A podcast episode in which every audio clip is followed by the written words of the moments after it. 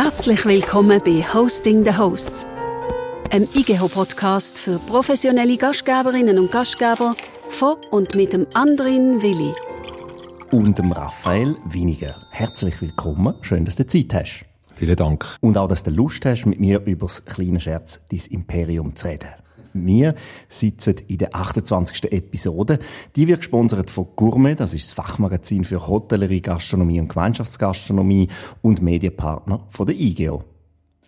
Und gerade noch etwas. Könnte man noch schnell sagen, Full Disclosure, dass du Anfang Mai in den Verwaltungsrat von der MCH Group eintreten bist und also den Kanton dort unter anderem in touristischen Standortinteressen vertrittst. Warum sage ich das?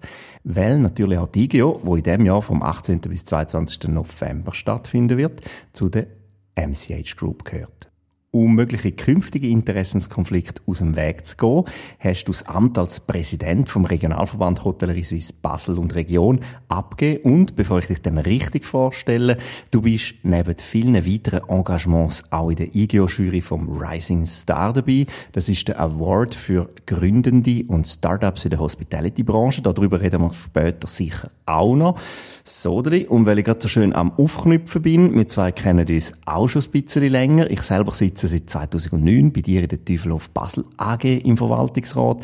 In den vergangenen 14 Jahren ist enorm viel passiert. Was hat dich geschäftsmäßig in dieser Zeit am meisten bewegt? Ja, das sind verschiedene Phasen gewesen, die ich durfte durchleben. Die einerseits die schwierige Startphase, wo wir das Unternehmen haben müssen in dem Sinne neu positionieren.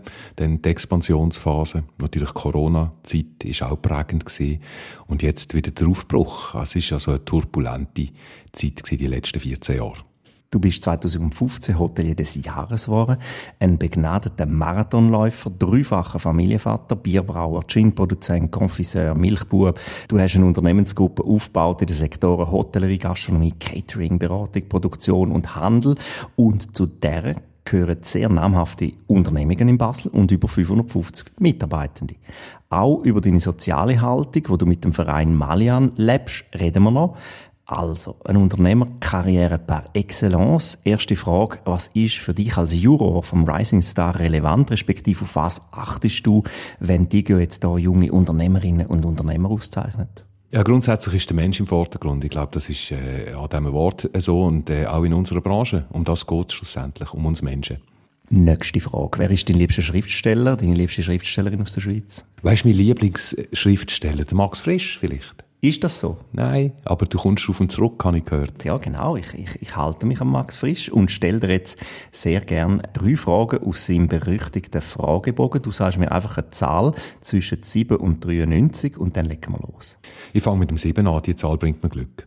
Sind Sie sicher, dass Sie die Erhaltung des Menschengeschlechts, wenn Sie und alle Ihre Bekannten nicht mehr sind, wirklich interessiert? eine sehr philosophische und eine gute Frage. Ich bin nicht ganz sicher. Nein, ich glaube, wenn es dann nicht mehr so ist, wie es ist, dann interessiert es mich auch nicht mehr. Next. 17. Was pflegen Sie zu sagen, wenn es in Ihrem Freundeskreis wieder zu einer Scheidung kommt? Und warum haben Sie es bisher den Beteiligten verschwiegen? Sehr gute Frage. Ähm, ja, da ist wohl das Schweigen die richtige Antwort darauf. Da sagt man nicht mehr viel. Man tut sich nicht in andere Beziehungen einmischen, per se. Machen wir noch eine. 77. Empfinden Sie die Erde überhaupt als heimatlich? Was ist Heimat? Was ist für dich? Heimat ist dort, wo du herkommst und wo du wohlfühlst. Das kann ganz äh, unterschiedlich sein. Also nicht dort, wo du am meisten bist, wie zum Beispiel jetzt hier bei dir im Büro? Nein, mein Büro ist nicht meine Heimat, aber ich verbringe da wahrscheinlich tatsächlich am meisten Zeit, das stimmt. Was ich bei dir als Unternehmer schätze, das sind so neben deinen analytischen Fähigkeiten, deiner Art von der Risikoeinschätzung äh, und deinen visionären strategischen Qualitäten, die du hast, aber vor allen Dingen eins, deine soziale Verantwortung. Du hast begriffen, dass Kunden, Mitarbeitende und Lieferanten vor allem eins sind, Menschen. Wie baut man in einem hart umkämpften Markt jetzt auf alle Seiten Vertrauen auf?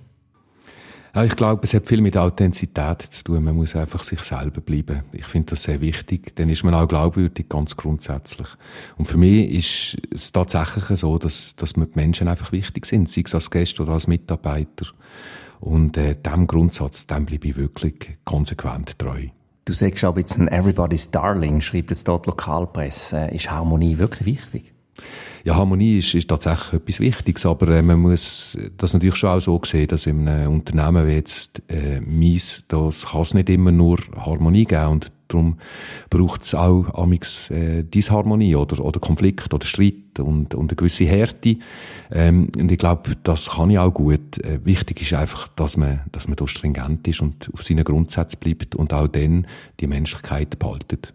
Das Thema Vertrauen spielt ja auch in einer Familie eine entscheidende Rolle. Du bist dreifacher Vater, deine Frau Nathalie und du, ihr habt auch euch da im Teufelhof, wenn ich richtig informiert bin, kennengelernt. Das heißt, dass auch sie die Branche und, und die Gegebenheiten sehr gut kennt. Ist das von Vorteil, wenn man probiert, dieses Arbeitspensum zu verstehen? Ja, es ist unabdingbar, dass man da Verständnis hat als Familie. Ähm, Gott sei Dank sind wir alle ein bisschen aus der Hotellerie und Gastronomie und äh, darum muss ich niemandem erklären, wenn ich am Samstag zu oben eben am Arbeiten bin, wenn das Haus voll ist, da ist die Bedeutung auch daheim ganz klar, dass dann eine Präsenz unabdingbar ist. Ist das etwas, wo, wo jetzt zum Beispiel auch Kinder nachvollziehen können? Ja, meine drei Kinder bekommen das natürlich schon mit. Über. Die sind ja mitunter im Teufelhof, wo ich ja mein Büro habe, äh, aufgewachsen quasi.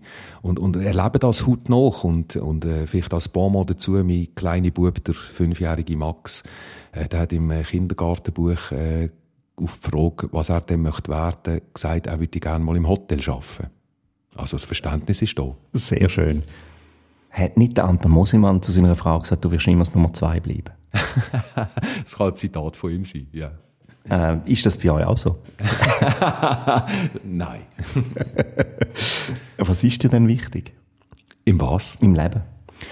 Im Leben ist mir es wichtig, dass es mir gut geht, dass ich gesund bleibe. Ich glaube, das ist äh, wahnsinnig wichtig, dass, dass das nächste Umfeld, ähm, Familie, enge Freunde, dass, dass die gesund sind.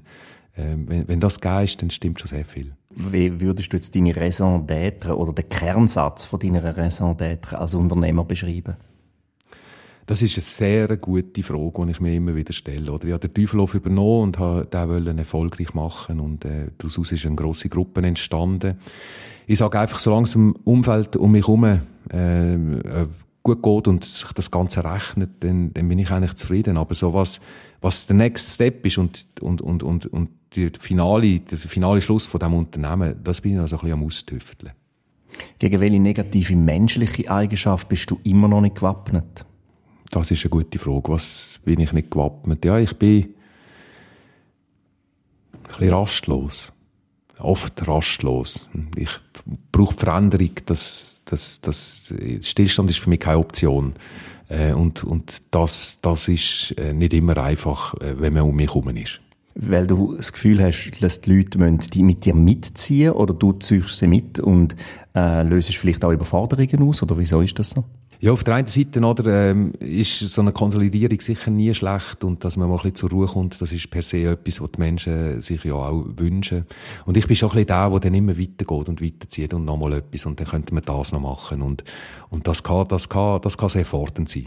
Ist dir das schon passiert, dass du gemerkt hast, jetzt bin ich zu weit gegangen, jetzt habe ich vielleicht jemanden überfordert im Team? Ja, natürlich. Das ist, äh, das kann durchaus passieren. Wir äh, machen auch Fehler. Ich mache Fehler und dass ich da vielleicht nicht rechtzeitig erkenne, dass ich, dass ich, dass ich schnell vorwärts geht, das ist mir äh, sicher schon mehrfach passiert. Bist du ein Buchmensch, wenn es darum geht, neue Mitarbeitende zu finden? Ich bin äh, sehr ein Buchmensch. Ähm, sobald der Buch nicht in Ordnung ist, dann mache ich etwas nicht. Du sagst immer, ich muss noch einmal drüber rennen. Ja, ich jogge mal drüber. Das ist so mein Leitsatz. und das ist dann tatsächlich herauszufinden, wie ist mein Gespür in mir. Äh, und, und dort leite ich oft Entscheidungen ab. Ich finde jetzt gerade die Geschichte, die du mir erzählt hast, die ist sinnbildlich. Die Geschichte von der Taverne Johann und dem Christoph Hartmann. Äh, kannst du vielleicht kurz zusammenfassen, wenn ihr zwei, oder wie der Case, der Business Case letztendlich entstanden ist? Ja, der Christoph hat die Lehre gemacht im Teufelhof als Koch, ist dann äh, weitergegangen, äh, ist Küchenchef im Ufer 7, ähm, hat mir dann nach zwei Jahren gesagt, er würde sich gerne weiterentwickeln. Und ich habe das per se sehr schade gefunden, weil er ist ein, ein toller, junger, junger Bursch. Und äh, ich habe ihm dann gesagt, du Chris, äh, was willst du denn machen? Und äh, er hat gesagt, ja, das so ein Konzept. Und dann habe ich gesagt, komm, wir machen es so. Schreib du, was du willst und ich mache mir Gedanken, was ich gerne mit dir machen würde. Und am nächsten Tag tauschen wir die zwei Grundsätze aus und wir haben dann das tatsächlich so gemacht und hat mir seinen Brief gegeben und ich habe ihm meine Gedanken gegeben und am Schluss sind die eben kongruent gewesen. Er hat gesagt, er würde gerne ein kleines Restaurant machen in einem Quartier, wo auf Basis von regionalen Produkten, Nose to Tail, ein Angebot kreiert, wo äh, für den einfachen Quartierbewohner wie auch für den Gourmet verhebt und ich habe eigentlich etwas ganz Ähnliches aufgeschrieben. Daraus ist das Konzept entstanden. Wir haben gesagt, komm, wir machen doch das miteinander, sind dann auf die Suche nach einem Restaurant, haben relativ Zeit noch eins gefunden und dann auf da. Und das läuft jetzt und ist mit Goemio-Punkten dekoriert. Es läuft sehr gut, ja. Ich bin also echt stolz auf das Produkt. Es ist ein ganz leidenschaftliches Team dort vor Ort, das mit grossem Engagement tolle Gastronomie macht. Es ist echt eine Freude. Jetzt in der weniger Gruppe gibt es auch die 550 Mitarbeitende. Ab welchem Zeitpunkt ist der Zeitpunkt gekommen, an dem nicht mehr alle zu dir rennen? Um ein Segen zum Beispiel abzuholen oder um ein Problem nicht zu lösen? Das Problem, äh, beziehungsweise die Situation ist relativ gleich eintreten. Wir haben oftmals Geschäftsführende, die, die aus dem Teufelhof rausgekommen sind, die Verantwortung übernehmen, die, die die Teufelhof-DNA so ein bisschen kennengelernt haben und mich in ihrem Konzept herausragend äh, vertreten, äh, beziehungsweise auch in vieler Hinsicht übertreffend. Und äh, viele Probleme muss ich in der Gruppe nicht selber lösen, Gott sei Dank, schon eine Zeit nicht mehr. Wann ist denn das gewesen? Wann hast du gemerkt, so, jetzt ist auch die Größe erreicht von dem Unternehmen, von dieser Gruppe, wo die Sachen wirklich jetzt einen anderen Weg müssen gehen? Ja, operationell eigentlich mit dem ersten Konzept, das wir außerhalb gemacht haben, das war 1777. Dort haben wir eine Geschäftsführer eingesetzt, wo wir operationell wirklich den Rücken frei halten. Und das ist eigentlich vom ersten Tag an eigentlich schon sehr gut gelaufen. So strategisch und problemorientiert, äh, dort ist dann schon ein bisschen eher meine Aufgabe, dort äh, fiel mir auch daheim, aber das operationelle Geschäft nehmen wir meine Mitarbeitenden ab. Und das sind ja Leute, die lang schon mit dir dabei sind, also äh, wo an deiner Seite im Prinzip auch wieder andere Projekte haben können eröffnen. Was ist so das Neueste? ja, was jetzt gerade ansteht, ist, dass wir eine Eventhalle eröffnen im äh, Klibeck, das ist ein Basler Quartier für 1500 Quadratmeter, wird jetzt kräftig umgebaut. Multifunktionalen Ort für Events, Kongress, Obenessen, Bankett. Ähm, ganz eine spannende Sache und auf das freuen wir uns. Welche sind die vorteilhaften Kernfaktoren von dir in der Funktion als äh, Führungsperson? Ja, ich bin sicher ausgeglichen und, und, und, und berechenbar. Ich bin äh, kein cholerischer Mensch. Im Gegenteil, ich habe, ich habe relativ eine, eine gute Mitte gefunden in meinem Leben. Das ist sicher meine grösste Stärke. Ich lasse mich durch nichts aus der Ruhe bringen. Da, da muss wirklich sehr viel passieren, dass, dass das ist. Und ich glaube, auf das äh, kann man sich, kann man sich verlassen und, und, und schätzen die Leute auch an mir. Ist das schon mal passiert? Dass ich aus der Ruhe komme. Mhm. Ja, ganz am Anfang von meiner Unternehmerkarriere durchaus, ja. Dort habe ich gemerkt, äh, dass aber, wenn ich nervös werde, dass das im Unternehmen eher schadet, als dass es ihm gut tut. Und äh, haben wir dann gesagt, wenn einer muss verlässlich sein, dann du, äh, weil du hast eine Signalwirkung und hat das verinnerlicht seither. Was fehlt dir in deiner Rolle, außer der Zeit? Das ist eine gute Frage. Was fehlt mir in meiner Rolle außer Zeit? Was mir fehlt aus der Zeit ist natürlich durchaus das ein oder andere äh, Wissen noch, das man vielleicht eben nicht angeeignet hat. Ich wäre gerne vielleicht noch einen Schritt weiter in Bezug auf Digitalisierung oder Know-how, dass äh, äh, da, da kann man immer, kann man immer Lücken schließen. Es ist Halbzeit. Kurze Zwischenfrage. Welche drei Worte oder Werte kommen dir spontan in den Sinn, wenn du an Digio im November denkst? Gut, Wert finde ich schwierig. Ich versuche es mit drei Worten. Das ist Netzwerk, Freundschaft und Innovation. Du bist jetzt nicht der Typ von der grossen Glocke, sondern eher von der grossen Taten. Was sogar für mich aber eine Überraschung war, ist, ist die relativ stille Gründung von dem Verein Malian Äh, ich kenne zwar die Bedeutung vom Namen, aber wie und warum hast du den Verein gegründet und was bezweckt er eigentlich? Der Hintergrund ist eigentlich im Rahmen von der Nachhaltigkeitsstrategie von der Gruppe zu suchen. Es gibt ja die verschiedenen oder die drei Dimensionen Ökologie, Ökonomie und eben Soziales und es ist äh, ein Sozialprojekt, äh, wo die soziale Dimension in der Nachhaltigkeitsstrategie soll abdecken. Im Wesentlichen möchten wir eigentlich einen Beitrag leisten, dass Menschen mit einer Beeinträchtigung in den Arbeitsmarkt wieder integriert werden. Und wir haben den Verein in dem Sinn während Corona gegründet, weil wir auch ein bisschen Zeit hatten dafür, wenn ich, wenn ich ehrlich darf sein und, und, und leisten da jetzt einen Beitrag im Non-Profit-Umfeld, äh, wo uns wirklich Freude macht. Wie ist der Verein organisiert? Wir haben äh, Geschäftsführende, wo äh, der leitet. Wir haben äh, Jobcoaches und äh, weitere Mitarbeitende, die als Schnittstelle dienen zu unseren Partnern. Das ist äh, zum Beispiel die IV oder die Arbeitslosenkasse, äh, wo uns die Menschen äh, vermitteln und wir sie dann im ersten Arbeitsmarkt wieder dann an den Arbeitsmarkt äh, anführen. Das ist so eine Dimension und eine zweite Dimension ist, wir haben dort eine, eine Manufaktur äh, gegründet, die auch in dem Non-Profit-Bereich äh, gerettete Lebensmittel verarbeiten und äh, vor allem unseren Betrieb dann als äh, neu aufbereitete Lebensmittel zur Verfügung stellt. Das ist jetzt ganz neu. Eine Art Küche, wo man die äh, Lebensmittel verarbeitet oder werden die anders verpackt und dann teurer verkauft oder wie läuft das? Nein, das sind, äh, ist, ist tatsächlich eine Küche mit, mit Köchinnen und Köchen, die dort arbeiten und eben auch Teilnehmende aus diesem Malian-Programm und äh, was wir dort bekommen, sind palettenweise äh, Lebensmittel, die sonst müssten, äh, fortgeschossen werden und wir verarbeiten dann die zu einem, zu einem neuen Produkt, äh, wo wir, wo wir dann in unseren Betrieb dann, dann weiterverkaufen. Und dort haben wir dann gerade zwei Dimensionen, die wir abdecken. Auf der einen Seite ist es ein Beitrag, dass nicht so viele Lebensmittel fortgeht werden. Und auf der anderen Seite haben wir eine Plattform, wo wir können, äh, Teilnehmende aus dem Verein eine, eine Arbeit anbieten, wo, wo, wo sinnhaftig ist. Wie viele Menschen können denn jährlich in das Programm überhaupt aufgenommen werden? Ja, wir sind ja eine relativ ähm, grosse Gruppe. Wenn jetzt auf die Manufaktur abzielst, dann äh, haben wir dort so für gleichzeitig vier bis sechs bis acht Teilnehmende äh, Möglichkeit für, für einen Arbeitseinsatz gleichzeitig. Und wenn man die ganze, die ganze Verein nimmt als, als Dimension, ich meine, da können wir, da können wir äh, Dutzende äh, Möglichkeiten bieten, ähm, weil wir ganz verschiedene Berufsfelder äh, haben in unserer Gruppe.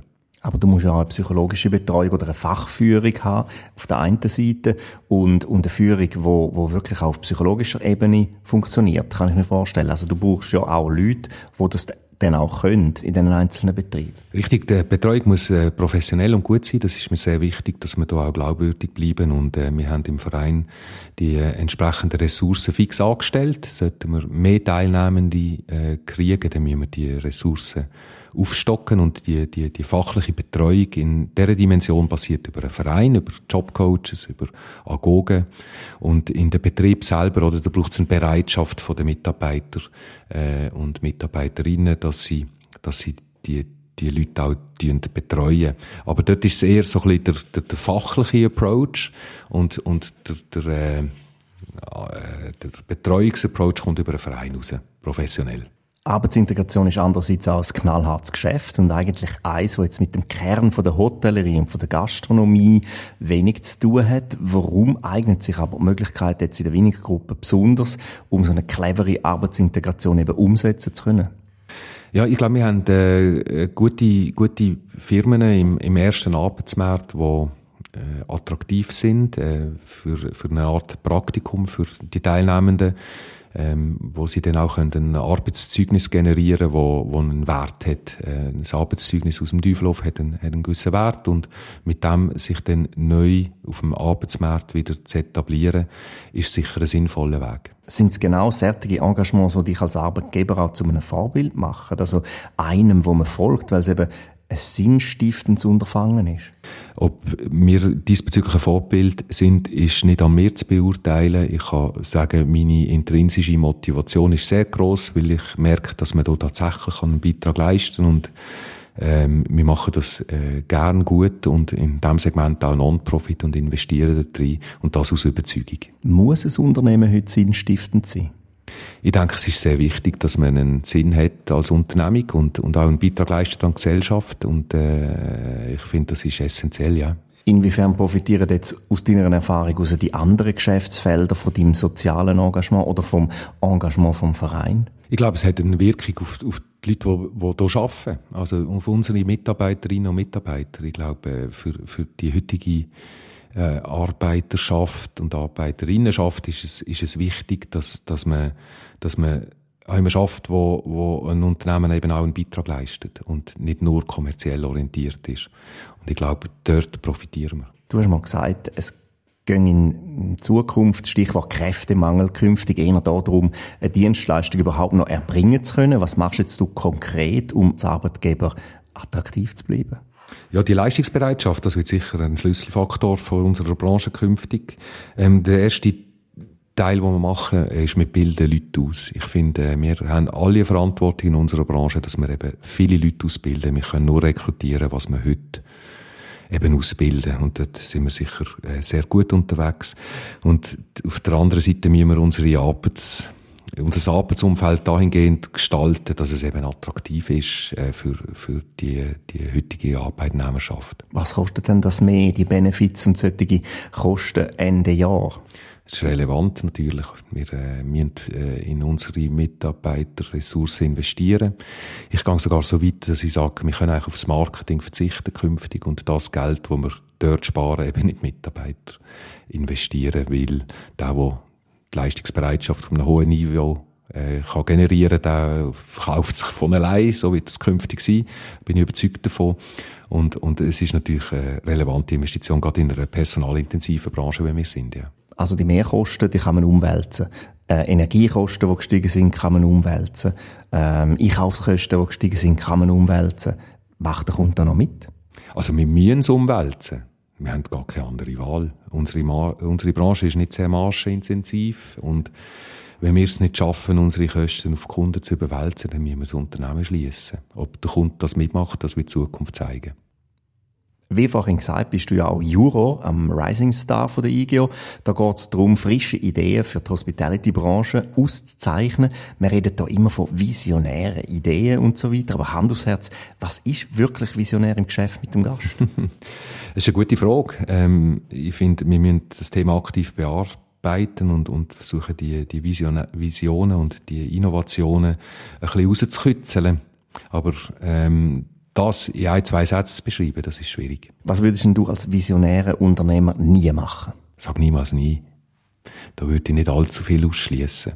Alles das sind natürlich in meiner Wertelandschaft drin. Das ist klar. Aber ähm, ich habe gelernt, sag niemals nie. Man sieht ja auch, wenn man das Potpourri anschaut, eigentlich, wo Firmen da dazugekommen sind. Jetzt zum Beispiel Kaffee, das ist ja auch ein Riesenthema. Aber auch dort ist es nicht einfach nur eine Rösterei, sondern es ist eben eine Rösterei, die sinnvoll ist. Ja, ich habe mich mit dem Kaffeethema mal ein bisschen vertieft auseinandergesetzt und äh, keine Überraschung, ein globaler Riesenmarkt und das so und ich habe dann aber äh, eine Rösterei gefunden, wo mich, wo mich gekützelt hat, weil sie dort eben mit einem Direct Trade Ansatz direkt Kaffee beim Bauer kauft, was zur Folge hat, dass dieser Betrieb mehr von der Wertschöpfung äh, bleibt und das hat mich total überzeugt und auch fasziniert. Und dann haben wir äh, uns entschieden, die Mikrorösterei zu uns in Gruppen aufzunehmen. Ganz generell, was hättest du als Unternehmer gern schon früher gewusst?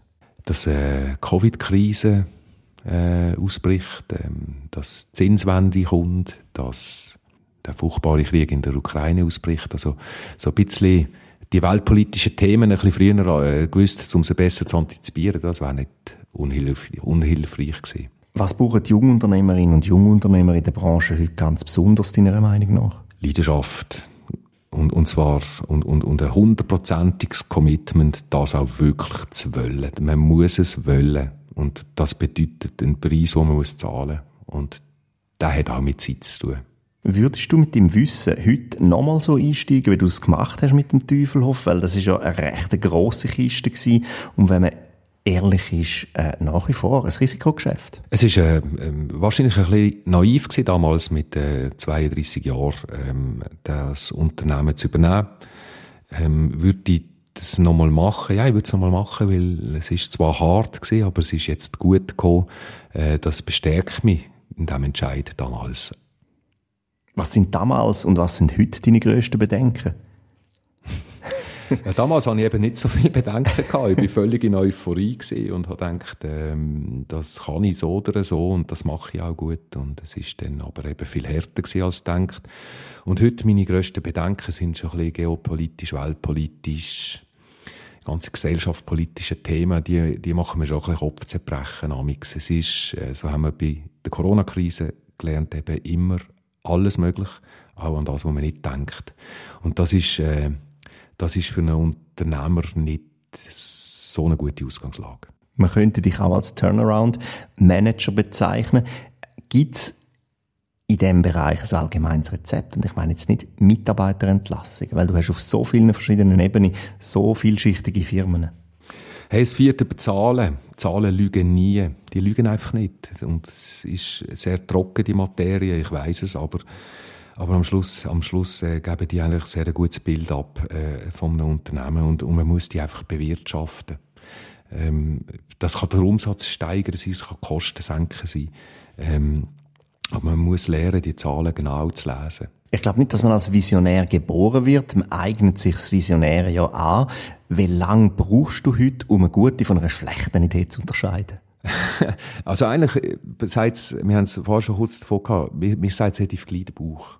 Amix mhm. ist dann die Ratio, die da noch so ein bisschen mit mir spielt und sagt, ja, sollst oder sollst nicht. Und, und, aber, aber mein erstes Gefühl ist eigentlich meistens eben genau richtig und das kommt sehr zügig. Du hast die berühmte Nadel im Heuhaufen immer wieder gefunden. Wir haben zum Beispiel an dieser Stelle noch nicht beleuchtet, dass du mit der Winservice sogar ein Reinigungsunternehmen übernommen hast. Wenn man eine gewisse unternehmerische Größe hat, macht plötzlich vieles Sinn oder täuschen wir jetzt da? Wir das ist jetzt zwei Jahre, äh, seit wir die Unternehmung übernommen haben. Äh, bis jetzt hat das durchaus Sinn äh, gegeben und ähm, unser Ansatz ist jetzt, äh, dass wir uns so ein bisschen selber versorgen in, in, in gewissen Kerndienstleistungen. Das vor allem eigentlich in der Produktion eben von Lebensmitteln oder in der, äh, in der Produktion von, von Getränken und, und bis jetzt ist, ist der Weg aufgegangen. Hat das auch wieder mit Mitarbeitenden zu tun? Es hat immer alles mit Mitarbeitenden zu tun. Ich weiss, wir könnten uns äh, auf deinen Geschäftsfeldern, wo du alle bespielst, verlieren. Aber ich würde gerne noch mit dir, du als alter Touristiker, über die derzeitige Lage im Tourismus von der Schweiz reden. Aber fangen wir mal in Basel an. Was läuft, was läuft nicht? also in Basel ist die Situation herausfordernd. Wir haben äh, nach wie vor die Situation, dass wir die vor Corona äh, Zeit noch nicht hergestellt haben. Das Körpergeschäft ist noch nicht zurück, äh, so wie wir uns das vorstellen. Dafür ein bisschen mehr Freizeittourismus, aber wir haben auslastungstechnisch deutlich schwächere Zahlen in unserer Stadt und Region als noch vor Corona. Travel Cut ist sehr, sehr äh, etwas, wo man vorher eigentlich auch nicht dran denkt. Im Gegenteil, du hast ja auch in diesem Bereich investiert. Ja, das ist richtig, ja. Ähm, wir haben äh, ja, da ein Hotel in diesem Segment eröffnet. Das ist noch keine drei Jahre her, oder vier, äh, vier Jahre ist es jetzt her.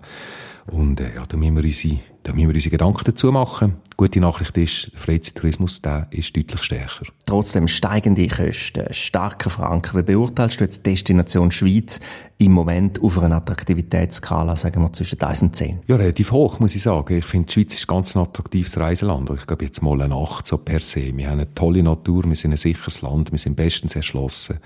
Wir sind zwar vielleicht der Franken zwei teurer, aber der, äh, der, der Preisunterschied, der verringert sich. Die Inflation in unseren Nachbarländern ist viel höher als in der Schweiz. Ich finde, die Schweiz ist gut positioniert. Also was könnte die Schweiz im Tourismus dezidierter fördern? Natur. Natur ist wirklich echt ein Asset von uns. Die ganze Erholung, das Ganze, äh, wo wir doch bieten, das ist wirklich aus meiner Perspektive unerreicht. Kulinarik, muss ich dir nicht erzählen, da sind wir in der Schweiz äh, wirklich gut unterwegs. Ich finde aber auch, wir haben sehr attraktive, sichere, überschaubare Städte.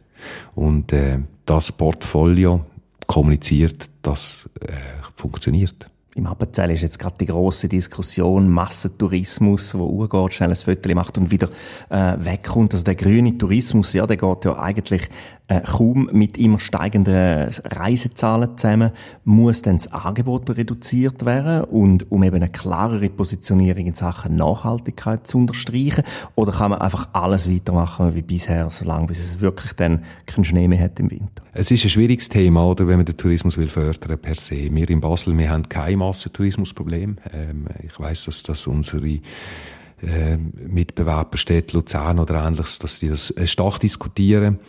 Ähm, ich glaube, man kann es nicht so einfach übers Knie brechen. Ich glaube, wir müssen, äh, wir müssen, äh, wir müssen per se, und das nicht nur im Tourismus, einen Weg finden als Gesellschaft, unser Verhalten dahingehend zu verändern, dass es dann eben vielleicht noch ein bisschen Schnee hat in den Bergen. Das äh, ist auch der Tourismus, aber hört nicht dort auf. Tourismus ist eine äh, von diesen von diesen vielen Möglichkeiten oder von diesen vielen Hebeln, wo man kann ansetzen oder die Leute reisen anders. Zug ist wieder ein Thema. Basel liegt eigentlich sehr gut, von dem her äh, gute Chancen oder oder wo siehst du die Hauptchancen jetzt für Basel? Ja, im Freizeittourismus, denke ich, haben wir sicher eine Chance, indem dass wir uns noch bekannter machen. Wir haben ein attraktives Angebot, wir haben auch äh, genügend Hotelkapazitäten. Dort haben wir noch äh, Möglichkeiten, die zu füllen. Das sieht auch nicht überall gleich aus. Ähm, dort, ich glaube, Basel ist das Versprechen für die Zukunft. Ich bin eigentlich zuversichtlich für unsere Stadt.